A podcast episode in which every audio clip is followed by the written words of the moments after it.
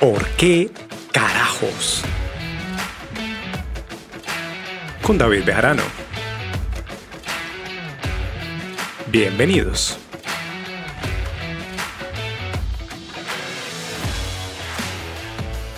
Bueno, hola mi gente, ¿cómo se encuentran ustedes el día de hoy? ¿Cómo les fue en las celebraciones de Navidad? Espero que la hayan pasado muy, muy bien. Y bueno, ya que estamos a finales de diciembre, quiero que toquemos un tema muy interesante que son los propósitos de fin de año. Porque ¿quién no se ha sentado al final de un diciembre cualquiera y ha hecho una lista de todas las cosas que quiere comenzar a hacer el siguiente año?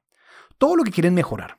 Todos los viajes que van a hacer, cómo van a cuidar de su salud, cómo van a dejar sus malos hábitos y un montón de cosas más que ilusoriamente ponemos en una hoja de papel creyendo que con eso estamos armando un contrato con nosotros mismos que vamos a cumplir a cabalidad. ¿Y qué tiene que suceder con todas esas listas después de un par de semanas del año nuevo? Curiosamente, empiezan a desaparecer. Y en su lugar florecen una gran cantidad de razones y excusas por las cuales nosotros no podemos hacerlas en este momento.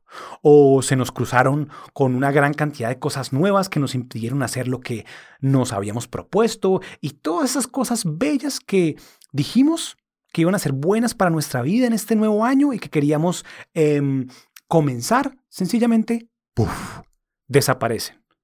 Y esto tiene diferentes motivos y uno de ellos es que en realidad no nos interesa cambiar ni mejorar. Nos gusta hablar de lo bonito que sería cambiar y tener una vida mejor, pero no estamos realmente interesados en el esfuerzo y el sacrificio que tenemos que hacer para obtener esos famosos resultados positivos en nuestra vida. No nos digamos mentiras, vamos a hablar seriamente el día de hoy para que no perdamos tiempo sentados haciendo unas listas muy bonitas, pero que a la larga son una perdedera de tiempo que pueden estar usando con otra cosa diferente, pasando tiempo con sus familias y no ilusionándose con tonterías que no van a lograr. Y puede que les suene un poco cruel lo que les estoy diciendo, pero es una verdad. Porque miren, igualmente a veces la avaricia nos gana y terminamos creando unos planes tan grandes que lo único que terminan haciendo es abrumándonos, porque no tenemos ni idea cómo vamos a lograrlos. Entonces, cuando vemos semejante mamut enfrente de nosotros, sencillamente nos asustamos y huimos porque no creemos que tengamos las capacidades de enfrentar algo tan grande y difícil de completar. Y si les suena familiar es porque yo estoy hablando de esto em, hace un par de semanas cuando hablamos de la procrastinación y por qué no hacemos las cosas que decimos que tenemos que hacer. Entonces, esto es como un complemento de justamente ese podcast. Si no lo has escuchado, te invito porque es importante que tengas en cuenta las razones por las cuales tú dices que vas a hacer muchas cosas y por alguna razón terminas aplazándolas. Y no quiero decir con eso que soñar en grande sea malo, pero también es importante ser un poco realistas y medir muy bien lo que podemos lograr en cierto tiempo. Y hay una frase que me gusta mucho que dice que la gente sobreestima mucho lo que puede lograr en un año y subestima lo que puede llegar a lograr en 10. Así que tengan eso en cuenta. Porque otra razón es que simplemente nosotros nos enfocamos en el resultado final y no dedicamos tiempo a crear una estrategia, un plan de acción, algo que nos lleve a ver cómo es que nosotros vamos a llegar a lograr esas cosas nuevas o diferentes que nos hemos propuesto. ¿Cómo será ese paso a paso? Y como no tenemos una forma de medir cómo estamos avanzando, sencillamente nos frustramos rápidamente y decimos, ah, esto no está funcionando, mejor lo dejo. Pero esto se debe sencillamente a que nosotros no somos específicos con el tipo de cosas que queremos y decimos sencillamente, quiero bajar de peso. Y no dejamos claro cuánto es perder peso, a qué te refieres, en cuánto tiempo y sobre todo, ¿para qué? Ya en este podcast hemos hablado mucho de la importancia del para qué, del motivo por el cual estamos haciendo las cosas, cuando hay un propósito, cuando definimos claramente las metas y tenemos un plan de acción, ahí sí podemos comenzar a ver un cambio. Pero el cambio no se da simplemente porque el calendario cambió. Cuando el reloj da las 12 de la noche del 31 de diciembre, no aparece ese famoso borrón y cuenta nueva. Uno realmente, sencillamente, sigue avanzando. Y cuando uno quiere un cambio en su vida, cuando uno se decide por un camino diferente, no tiene que esperar que el calendario le diga cuándo comenzar. Uno simplemente lo hace. Pero a nosotros nos encanta engañarnos y decimos que el próximo año será el mejor para mí, cambiaré mi vida y me cuidaré y haré lo mejor con cada momento y segundo de mi vida. ¡Ey! Si eso es lo que quieres, ¿por qué no lo puedes empezar a hacer hoy mismo? Si en verdad estás comprometido con hacer algo mejor de tu vida, ¿qué te detiene hoy? Y aquí aparecen esa gran cantidad de, excusas que tenemos. Es que el próximo mes es más fácil, es que ya me gasté el dinero en diciembre, entonces no puedo comenzar, es que este tipo de cosas solo funcionan a inicio de año, es que estoy en vacaciones y quiero relajarme y así sucesivamente una gran cantidad de pendejadas empezamos a decir para no comenzar. Cuando uno realmente quiere, uno actúa y cuando no, uno habla. Eso es lo que yo he aprendido en mi vida. Y no les digo con esto que sea malo ponerse propósitos y desear ser alguien mejor y generar cambios y todas esas cosas. Todo eso está muy bien. Pero que sea realmente porque ustedes lo quieren y no porque sencillamente consideran que con el cambio de año todo tiene que ser diferente.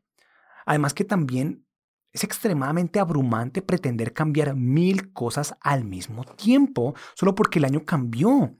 Nosotros seguimos siendo la misma persona y por lo tanto necesitamos de tiempo para generar cambios en nuestra vida, para comprender qué es lo que realmente queremos y generar una estrategia. Y puede que suene redundante, pero quiero que se te quede eso grabado en la cabeza.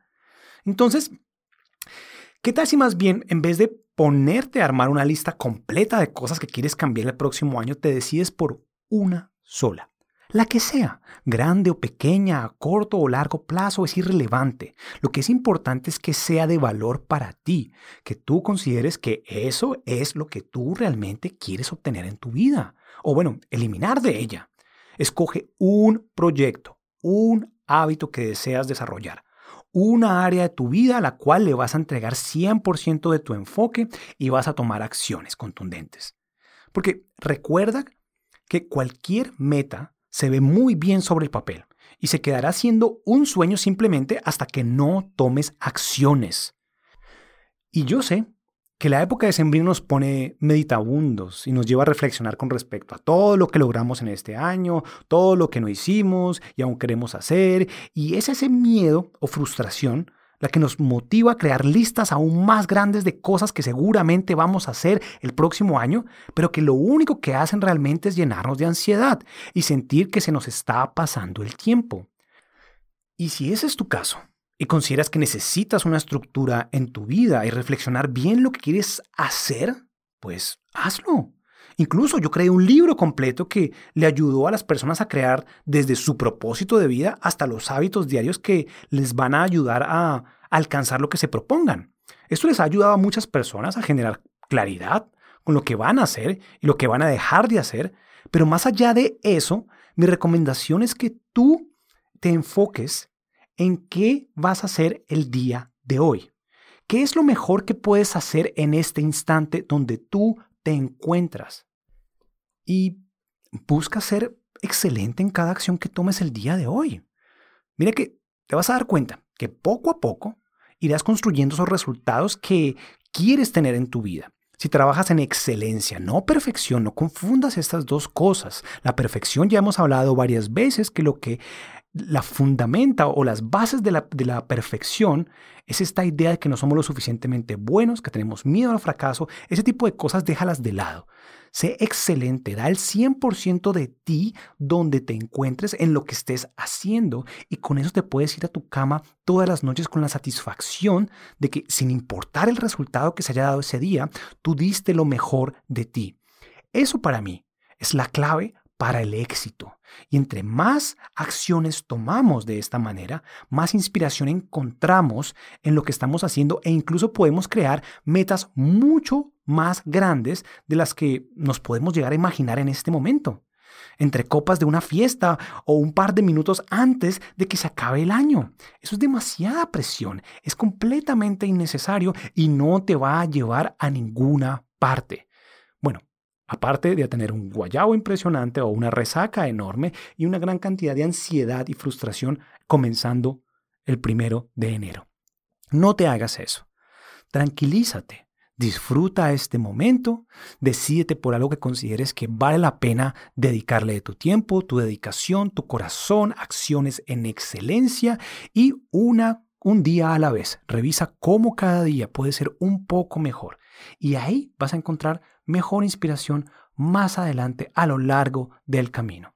Si necesitas guiarte, si necesitas orientación, tú sabes muy bien dónde me puedes encontrar, me puedes enviar un mensaje, yo con mucho gusto te ayudo, mis cursos están a tu servicio, pero por el momento sencillamente pasa un excelente fin de año. Abraza a las personas que amas, disfruta este momento, agradece sobre todo porque sigues aquí. Y sea quien sea que esté contigo en el momento en el que den las 12 de la noche, dale un abrazo enorme, valora el momento con esa persona y sé feliz, porque tienes un nuevo año para disfrutar, para ser, para crecer, para avanzar, para desarrollarte y para hacer lo que se te dé la gana.